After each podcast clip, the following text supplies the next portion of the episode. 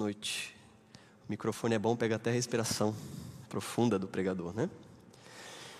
Que privilégio a gente pode de ter a Bíblia, né? Ter acesso à palavra, de poder nos reunirmos para poder estudar.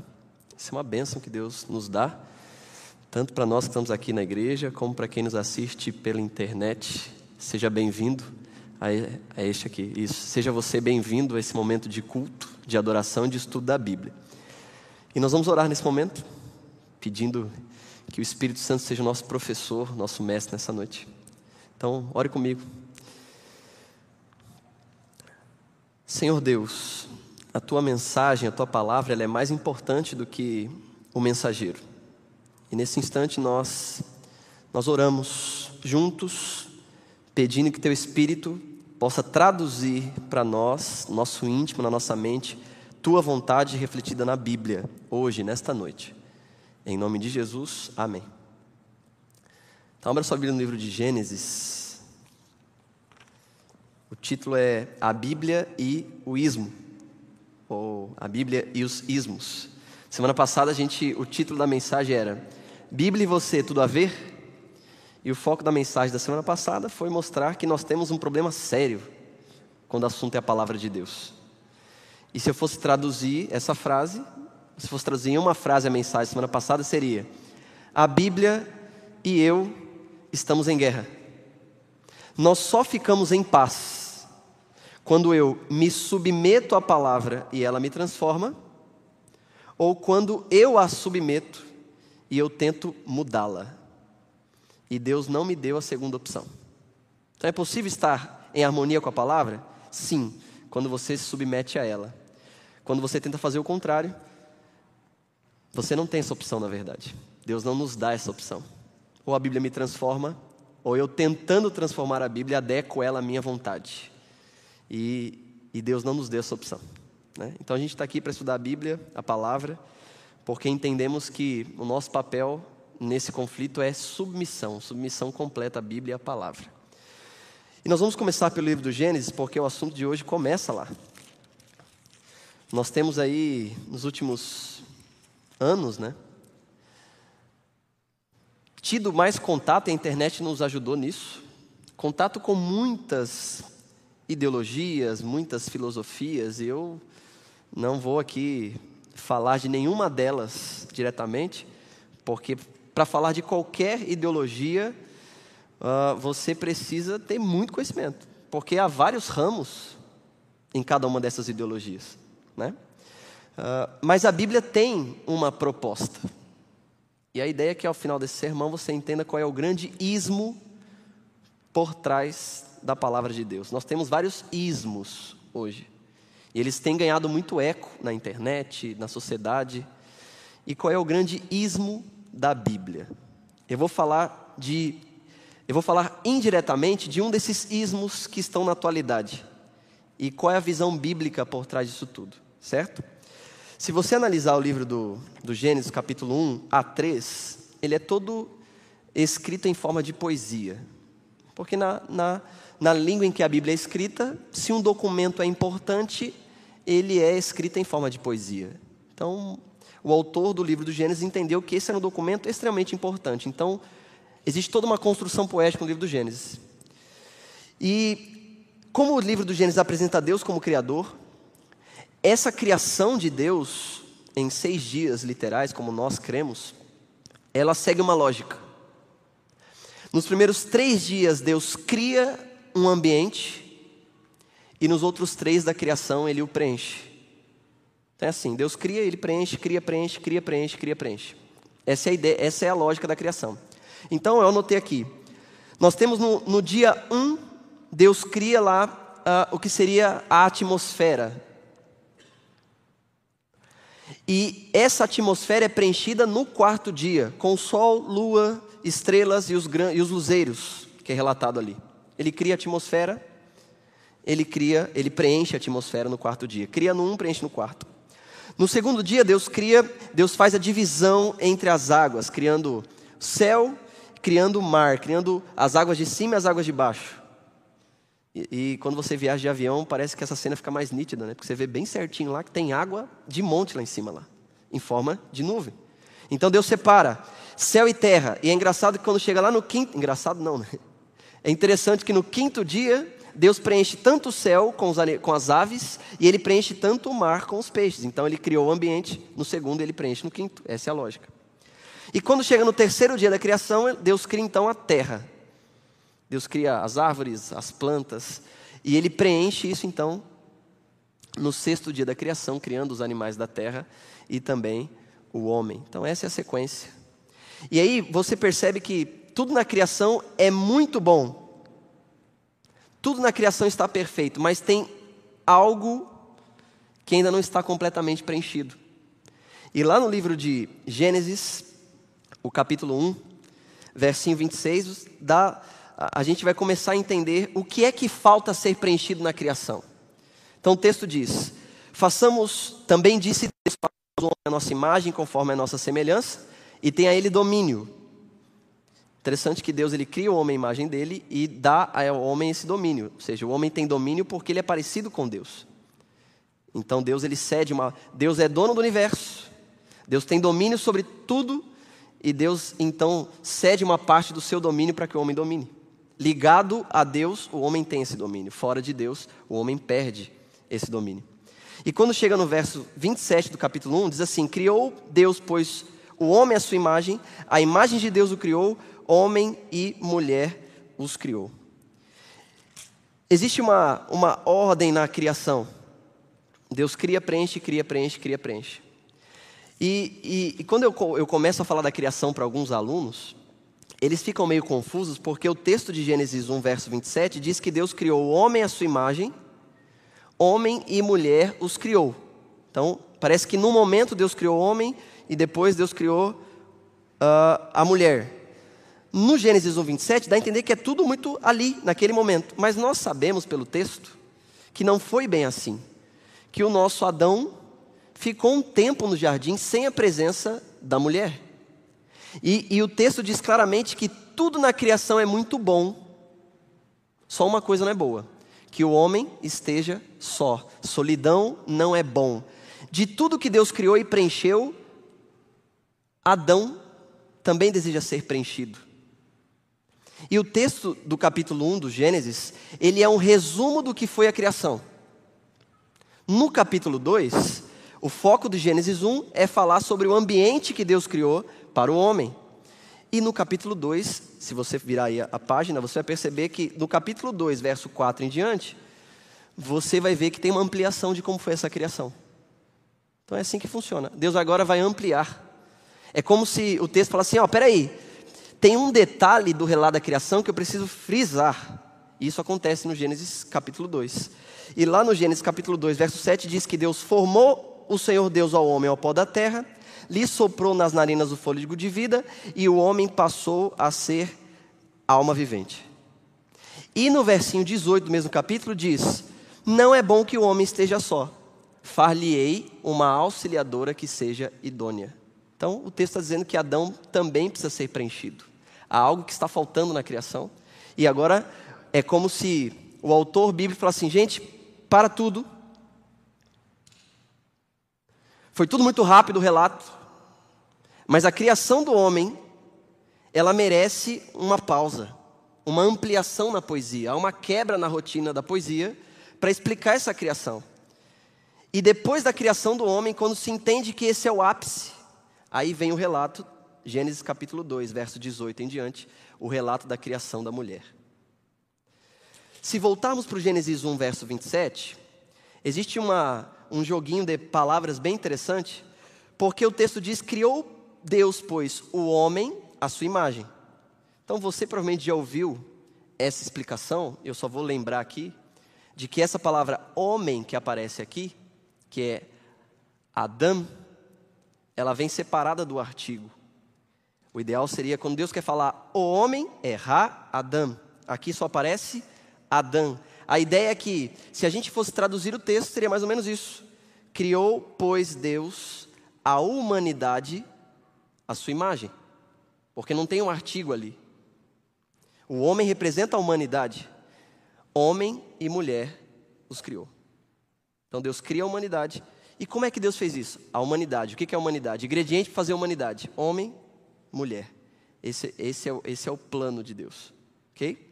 E quando chega no Gênesis capítulo 2, verso 18, aí você vê uma ampliação.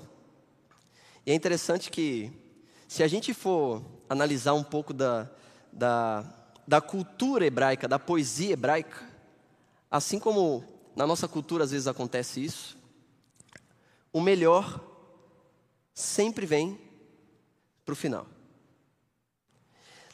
Não é à toa que o relato da criação da mulher ele é deixado no final.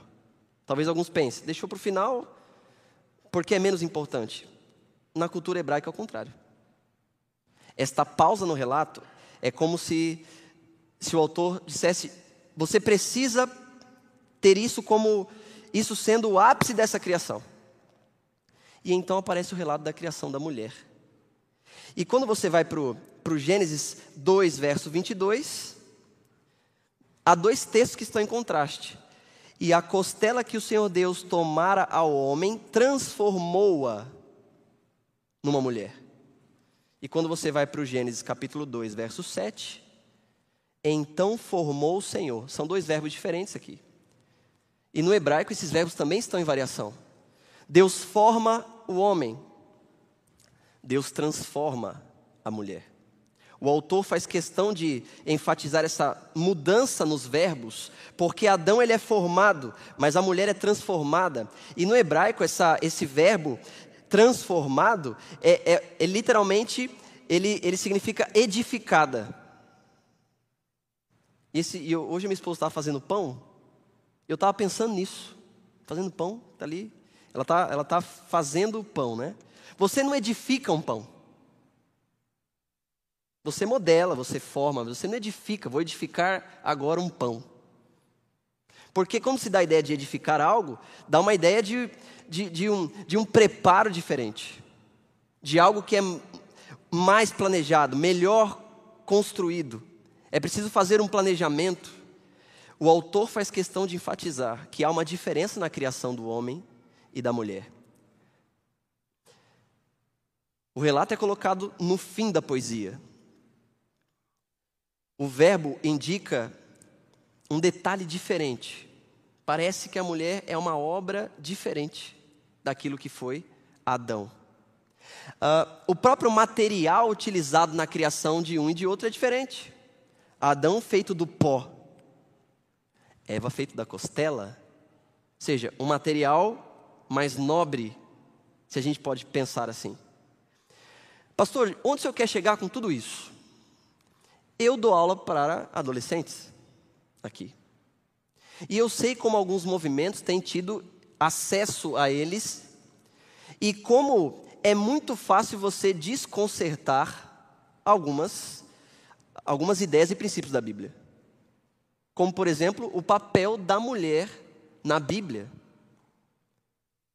E a grande questão é quando eu vou para o Gênesis, o Gênesis inteiro me indica que, ao contrário do que alguns pensam, a mulher ela é colocada num nível diferente daquilo que muitos colocam. Existe uma, ah, uma ênfase quase que proposital, indicando que a mulher ela está em igualdade com Adão, mas o autor deixou detalhes do texto que mostram que ela é uma criatura diferente, especial. E aí você vai encontrar, por exemplo, no verso, no próprio verso 22, Deus transforma a, a mulher numa costela. E no verso 18, o texto diz que Deus faria uma auxiliadora. E a palavra que é usada aqui no original é a palavra Ezer, que deu origem a uma expressão que a gente conhece muito bem, Ebenezer, a pedra de ajuda. Então nós temos um Adão que está solitário e Deus, como uma forma de tornar esse, essa criação perfeita, completa, como ele fez com tudo no ambiente, ele cria a mulher para ser o Ezer do homem. Então alguns pensam, auxiliadora, auxiliadora. Ser auxiliador indica que a mulher ela está num, num, num, patamar inferior ao homem? De forma alguma, porque o próprio Deus é identificado na Bíblia como sendo o Ézer do homem. Deus é o meu auxiliador. Deus é o meu refúgio, Deus é minha fortaleza. Os salmos, por diversas vezes, fazem alusão a Deus como sendo o meu Ézer, o meu auxiliador. Se ser auxiliador indicasse que alguém era inferior ao outro, seria o mesmo que afirmar que Deus é inferior a mim porque ele é meu Ézer. Então a expressão auxiliadora, ela na verdade coloca a mulher como sendo a representante do próprio Deus para o homem. Deus é o meu Ézer. Eva é minha Ézer. Eva é, nesse contexto da criação, a representante de Deus para Adão. E qual é a grande missão de Eva? Livrar Adão da solidão, preencher Adão, assim como Deus fez com todos os outros aspectos da criação. Eva se ela está em pé de igualdade com alguém nesse texto, é com o próprio Deus. Uma vez que ela é criada à imagem dele e ela recebe de Deus uma missão muito específica.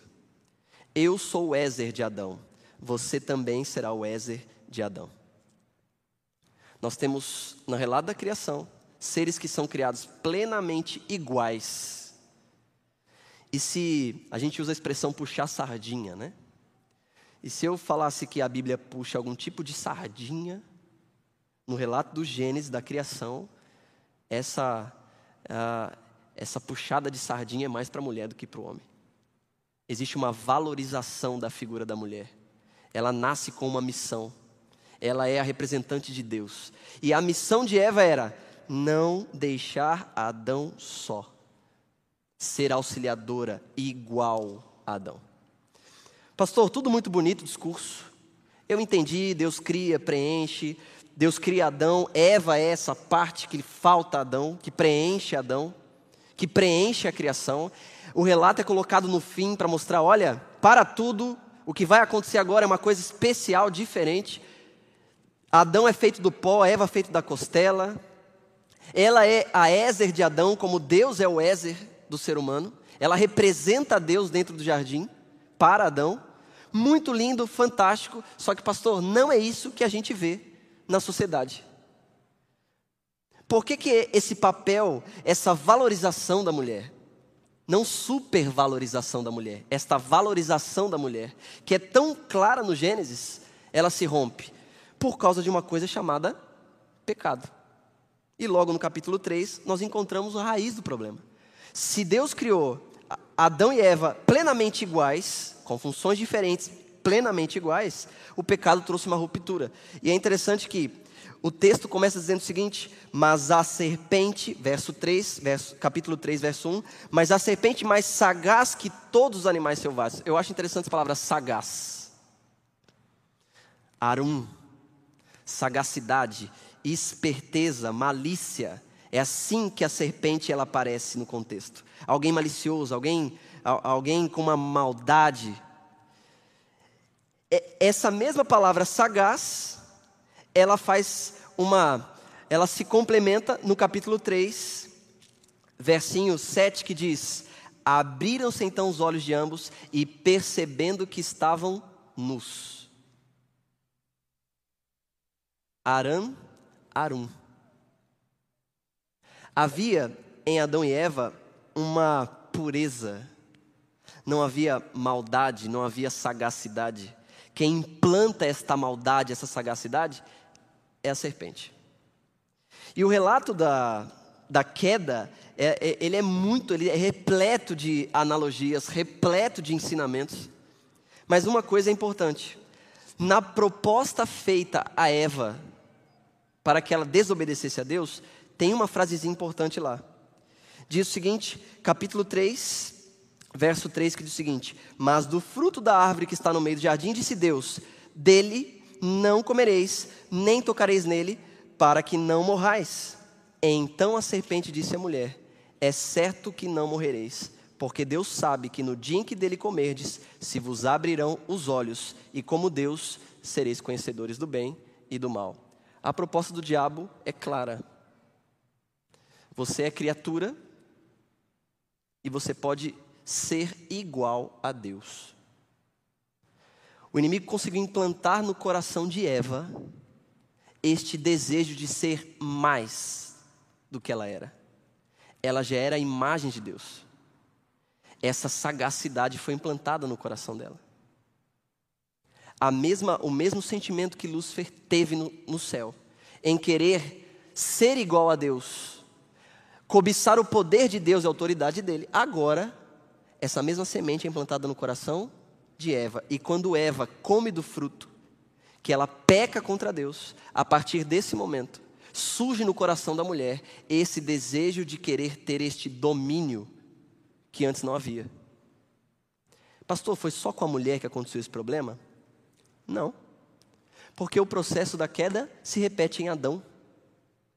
O mesmo sentimento de Lúcifer, de querer ser maior do que era, de querer dominar sobre o outro, de querer ser Deus, agora é colocado no coração tanto da mulher quanto do homem.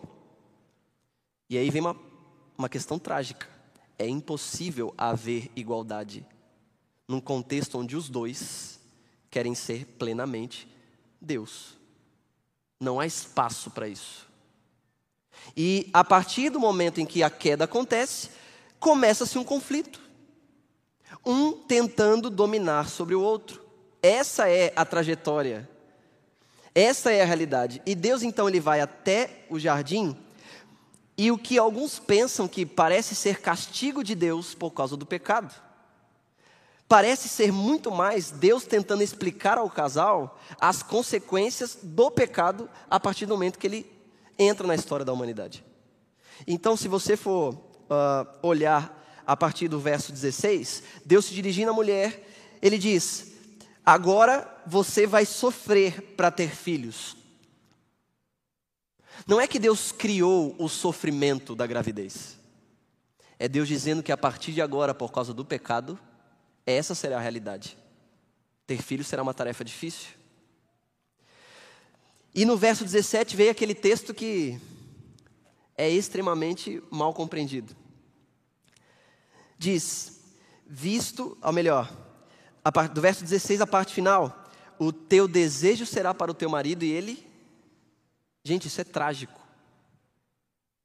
Porque algumas pessoas interpretam isso como sendo uma ordem de Deus para que a partir de agora as coisas aconteçam dessa forma. É como se Deus tivesse inventado o machismo nesse texto. Assim, vou inventar um negócio que vai oprimir a mulher durante toda a história. Machismo. O homem governará sobre a mulher. Na verdade, o que Deus está fazendo aqui é indo até o jardim para explicar que por causa do pecado haverá uma tensão entre o homem e a mulher e um tentará dominar sobre o outro. Isso não foi Deus quem inventou. Se alguém inventou isso, foi o pecado, não foi Deus. Esse desejo de domínio sobre o outro, tanto da parte da mulher para com o homem, do homem para com a mulher, é uma consequência que o pecado nos trouxe. Para Adão, outras consequências. Adão vai ver a terra produzir espinhos, abrolhos, cardos, vai sentir agora o calor sobre seu corpo, vai trabalhar na terra. É como se Deus dissesse o seguinte: Adão, como você colocou a sua mulher acima de mim mesmo, agora você vai trabalhar, você vai dar a vida por essa mulher. Eva, como você decidiu, preferiu desobedecer, no teu coração há um desejo claro de querer ser Deus. Mas infelizmente, o teu desejo será para o teu marido e ele te governará. Que luta terrível começa a partir daí. E nós hoje vivemos um momento tão delicado quando se fala desse assunto. Tem tanta gente dando opinião nesse assunto. E aquilo que era para ser resultado da consequência do pecado, em algum momento da história tornou-se um padrão de comportamento. E alguns ainda baseiam isso na Bíblia. Esse nunca foi o foco de Deus. E aí surgem várias, vários ismos para tentar corrigir isso. E há coisas muito interessantes nos ismos. Há algumas dessas coisas que são compatíveis com o texto sagrado, e há outras que são completamente incompatíveis ao texto sagrado. No momento em que é dado esta sentença sobre Adão e Eva, de lá para cá, se você analisar a história do texto sagrado, você vai encontrar vários momentos em que aparentemente existe sim uma dominância masculina sobre a mulher. Mas Deus nunca endossou isso. Nem foi Deus que inventou isso. E aquilo que muitas vezes a Bíblia relata que está acontecendo como retrato da sociedade em que ela foi escrita, não leva ao endosso de Deus. A Bíblia está sendo fiel ao contexto em que ela foi escrita. Naquele contexto, acontecia dessa forma. Deus não endossou isto. Então os alunos perguntam para mim, pastor, por que, que a Bíblia parece ser tão machista? Não é a Bíblia que é machista. A Bíblia está reproduzindo a história da humanidade manchada pelo pecado aonde uma classe, um gênero é rebaixado. Aí você fala assim, pastor, se Deus não endossou isso, qual é a grande proposta de Deus para resolver esse problema? Porque até agora o Senhor me disse que o Gênesis é que era maravilha, todo mundo igual, homem e mulher igual. Aí vem o pecado, há uma ruptura. E é interessante que essa ruptura ela é, tão, ela é tão clara logo que o pecado surge, que em Gênesis 3, verso 20, olha que trágico. Deus acabou de dar a sentença, mulher, ter filhos vai ser um problema, vai, vai ser difícil. Uh, você vai ter que lidar com esse desejo do teu marido de querer dominar sobre você. Porque agora ele também quer ser como Deus, você também quer ser como Deus, haverá uma luta. Adão, você vai trabalhar, meu filho, vai, o sol vai queimar tua pele, você vai voltar para o pó de onde você veio. Adão, vai ser difícil a vida a partir de agora. E você pensa que a cena podia parar, eles poderiam de repente estar Adão talvez constrangido pelo que aconteceu, arrependido, e logo no verso seguinte, o machismo entra em ação. E deu o homem o nome de Eva, a sua mulher, por ser a mãe de todos os seres humanos. Pastor, qual é o problema de Adão ter dado à mulher o nome de Eva? Adão já está exercendo o seu domínio. Porque quem tem autoridade para nomear é Deus. Então é como se Adão tivesse interpretado as palavras de Deus e assim: bom, agora, já que Deus falou, então vou cumprir o meu papel como aquele que vai governar isso tudo. Eva será seu nome.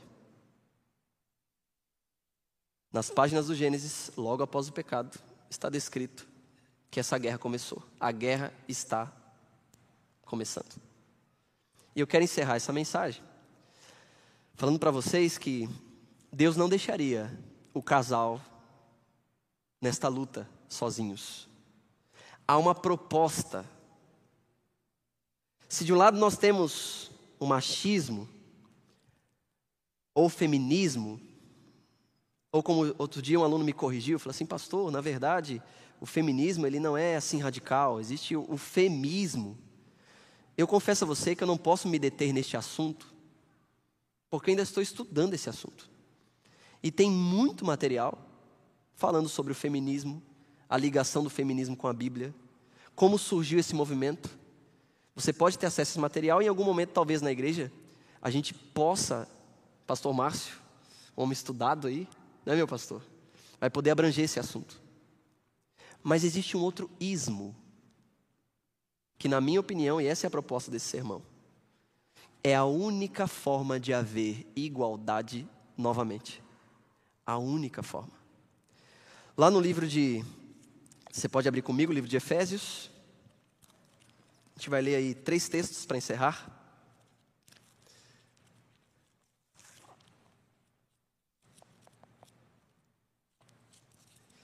Efésios é capítulo 5. Depois nós vamos ler ali Um texto clássico, Gálatas 3, verso 28. Gálatas 5, verso. Podemos ler a partir do verso 15, acho que é um trecho importante para a gente ler para pegar o contexto. Qual é a proposta de Deus para resolver esse problema? Que de um lado o homem quer dominar, do outro a mulher quer dominar, e aí fica essa luta, essa classe, essa guerra. Qual é a grande proposta de Deus? O texto começa assim: Portanto, vede prudentemente como andais, não como nécios, e sim como sábios, remindo o tempo, porque os dias são maus. Por essa razão não vos tornei insensatos, mas procurai compreender qual a vontade do Senhor. Meu Deus, é o que a gente está fazendo aqui. E não vos embriagueis com vinho, no qual há dissolução, mas enchei-vos do Espírito, falando entre vós com salmos, entoando e louvando de coração o Senhor com hinos e cânticos espirituais, dando sempre graças por tudo a nosso Deus e Pai, em nome de nosso Senhor Jesus Cristo. Como deve ver os crentes? Aí vem a partezinha final. Sujeitando-vos uns aos outros no temor de. Se o pecado gerou essa ruptura, aonde o homem quer dominar e a mulher também, surge uma nova proposta, um novo ismo, para tentar corrigir essas, esses desvios de postura que o pecado causou na gente. Sujeitando-vos uns aos outros no temor de Cristo. Cristo aparece para tentar resolver este problema. E é em Cristo e por Cristo, é através do Evangelho de Cristo, que é traduzido lá no livro de Filipenses, pode abrir, capítulo 2, versos 5 a 8. Resumindo o Evangelho deste Cristo, O texto diz: Tende em vós o mesmo sentimento que houve também em Cristo Jesus, pois ele, subsistindo em forma de Deus, não julgou como usurpação ser igual a Deus. Antes, a si mesmo se esvaziou, assumindo a forma de servo, tornando-se em semelhança de homens e reconhecido em figura humana. A si mesmo se humilhou, tornando-se obediente até a morte e morte de cruz. Eu penso que esse texto resume o sonho de Deus para quem aceita o Evangelho. Tende em vós o mesmo sentimento que teve Jesus Cristo. Ele é Deus, mas ele assume a forma de servo. O pecado inverteu. Você é criatura e quer ser Deus. Você é criatura e quer dominar. Quando Cristo entra em cena e o seu Evangelho, o Evangelho inverte o processo. O pecado diz que você é Deus, que você domina. E o cristianismo diz para você que você deve lutar com essa tendência de querer ser Deus e tornar-se servo, porque foi isso que ele nos ensinou. O livro de Gálatas 3, verso 28, resume qual é a única forma de haver verdadeira igualdade entre gêneros agora, nessa luta. Gálatas 3, versinho 28.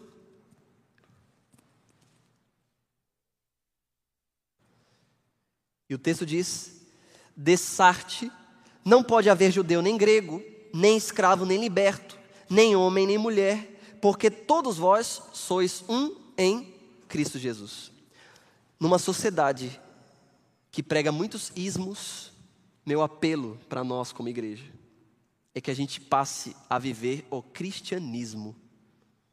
E o cristianismo, ele me desafia a voltar a ser servo, a voltar a ser criatura, se nós, os filhos de Deus, vivêssemos mais vividamente o cristianismo, talvez nós não precisaríamos apelar para outros ismos para corrigir aquilo que o pecado nos trouxe. Não estou dizendo aqui que os ismos que existem sejam ruins em sua totalidade. Não é isso. Como eu disse a vocês, isso é tema para outra, outra mensagem. Só quero dizer para você que as pessoas têm buscado igualdade sem um ingrediente: o temor de Cristo. Nunca haverá plena igualdade sem o temor de Cristo, porque o Evangelho é o grande antídoto para aquilo que o pecado causou. No mundo onde as pessoas querem ser Deus e assumir o papel de Deus, só o cristianismo. Quando eu falo cristianismo, não falo do cristianismo como movimento, eu falo do cristianismo diretamente a Cristo. viver como Cristo, assumir a forma de servo como Cristo fez. Somente no temor de Cristo, em Cristo, é que é possível haver plena igualdade. Você pode até, de certa forma, dar eco e voz para alguns ismos. Mas eu acho que seria mais coerente nós, como cristãos, darmos eco, primeiro, ao ismo que a Bíblia nos apresenta. E esse ismo é o cristianismo, viver como Cristo. Deus nos ajude. Convido o quarteto para a gente encerrar cantando uma música. Essa música fala exatamente isso. Ela diz que o pecado, ele, ele me transformou numa anomalia. Por causa do pecado, eu até quero fazer a vontade de Deus, mas não consigo. Eu quero ser mais parecido com Jesus, mas não consigo. E a música diz que somente nele, em Cristo, eu posso encontrar forças para ser aquilo que Deus espera que eu seja. Que Deus te abençoe e vamos ouvir essa oração, depois nós oramos juntos.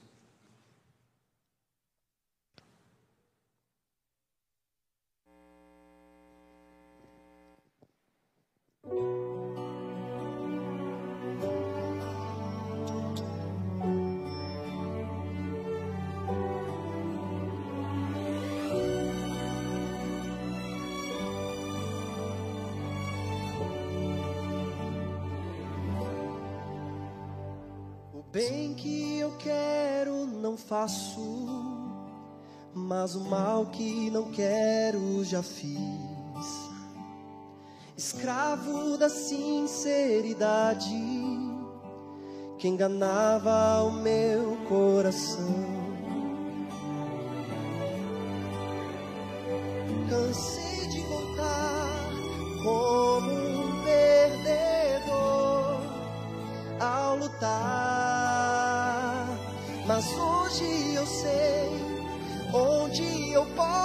esperar.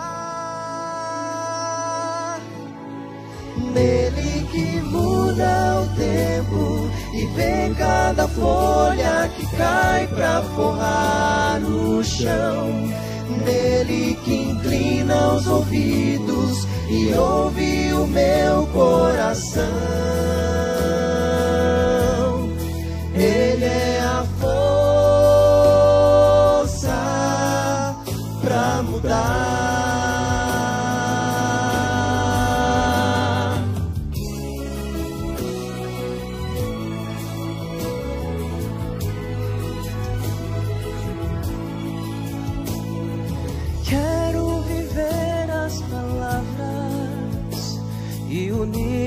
Falo ao que sou,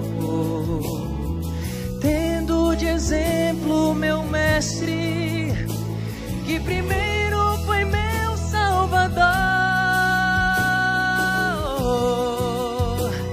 Cansei de voltar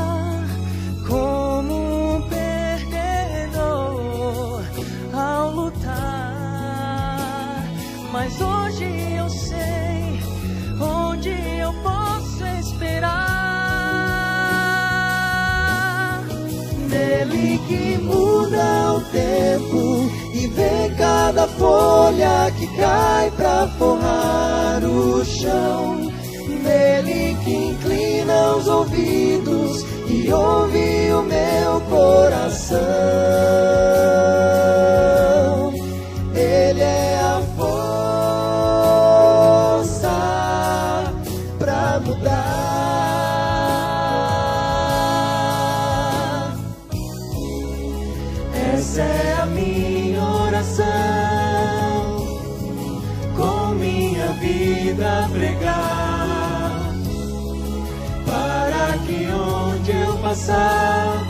Todos possam ver-te em mim.